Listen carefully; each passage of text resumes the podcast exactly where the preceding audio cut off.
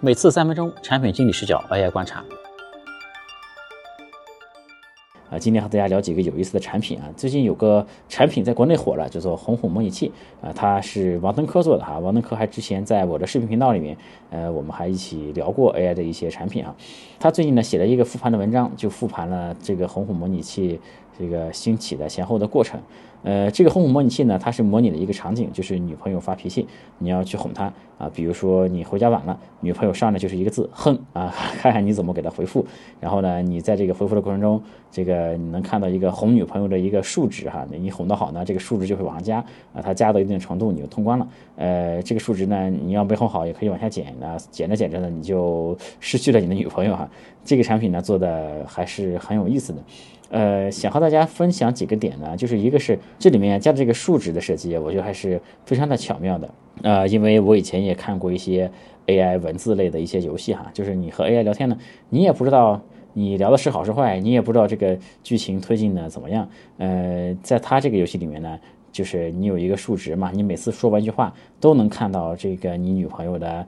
这个她是给你加分的还是扣分的哈？这个因为对于一个游戏来说，这个反馈机制很重要嘛。你的感觉它也更像一个游戏啊，让我想起了以前的一个段子哈。一个女生给男生说：“你怎么追了一半不追了？”啊，男生说：“你倒是给个进度条啊，对吧？否则我们玩那些 AI 的文字游戏，你确实也不知道进展怎么样。”所以说它这个数值的反馈啊，我觉得还是设计的非常不错的。呃，另外一个值得一说的呢，就是它是在 QQ 火起来的，但是王登科本身它。啊，是在他的朋友圈里面，那个在极客上面啊，也都做过分享。这个他的朋友们可能都是三十多岁，大概是这个年龄的受众群体为多吧。呃，这个游戏，呃，然后这个产品呢，其实没受到什么负面的反馈。后来呢，是一个偶然的一个机会啊，被转发了一些 QQ 群里，然后在 QQ 火起来了。QQ 那些受众大概是可能十六到二十岁的这样的一个年龄段啊，所以这也应该给我们一些经验和反思哈，就是。首先，一个产品能不能火，它确实还有一定的运气成分的。另外呢，就是是你选好你的用户群体还是非常的关键的啊。这个我们有一些产品没成功呢，可能不一定是因为产品做的不好，而是因为你这个受众群体选的年龄段或者其他方式不太对。我觉得这对做产品来说也是非常关键的一点。另外呢，就是可能还要给这个产品一定的时间吧。呃，毕竟。王德科当时在他的朋友圈发布之后并不火嘛，后来是一个偶然的因素被转发出去就火了哈。与这个国内产品相对比的呢，就是我还看到一个国外的一个产品，那个产品做的也很有意思。他让玩家扮演一个吸血鬼的一个角色，在一个小镇上呢有很多居民，你的任务呢就是。呃，挨家挨户敲这些居民的门，然后呢，这个居民每个人的性格不一样，他的行业、他的属性都不太一样。你就通过和这些居民聊天呀，争取能够进入他们的房间，你就可以吸光他的血啊。然后至于这一户居民的任务就完成了，你再去敲下一个居民的门啊，就是这样的一个游戏。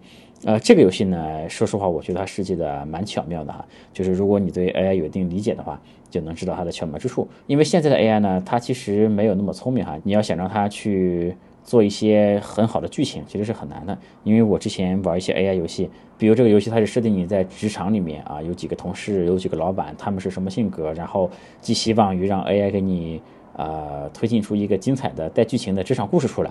我觉得 AI 是没有这种很强的写出精彩剧本的能力的。呃啊，你要写好剧本也不行，因为现在 AI 的可控性很差，它不会跟着你写的剧本走的。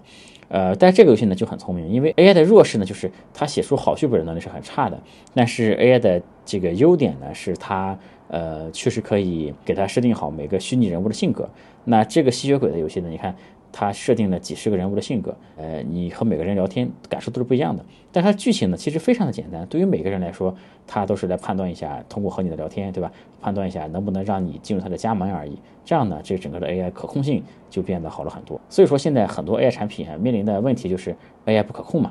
但是你要想一些巧妙的方法。对吧？绕过这个可控性的问题，比如说让 AI 推进剧情比较难，对吧？你就不要让它去推进剧情。那 AI 的长处就是设定人物，对吧？你普通的游戏传统思路都是一个游戏里面最多可能有四五个主要的角色，但是呢，这个游戏就是设定了好几十个角色，你的任务就是去敲开这些角色的门，呃，让他们或许你进入他们的家里，对吧？这样的话呢，反而这个游戏就能做得比较好，也是发挥了，呃，其实有点扬长避短的意思哈。呃，另外呢，我还看到了几个小产品，比如说有一个开源的 TTS 啊，就是呃有一个项目，它把很多开源的 TTS 都收集到一起。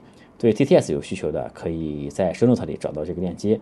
呃，另外呢，我还看到了一个叫 Magnet 的一个产品啊，它是可以把文字转换成音乐。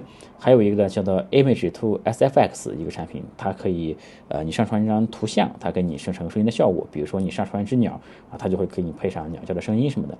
呃，还有一产品我看着挺有意思的，叫 Screenshot to HTML。呃，你给它一张截图，它就可以把这张截图呢给你写 HTML 的代码，把它变成一张网页啊。这是看到了几个有意思的产品啊，大家如果有兴趣，可以在收动词里面去自己研究一下。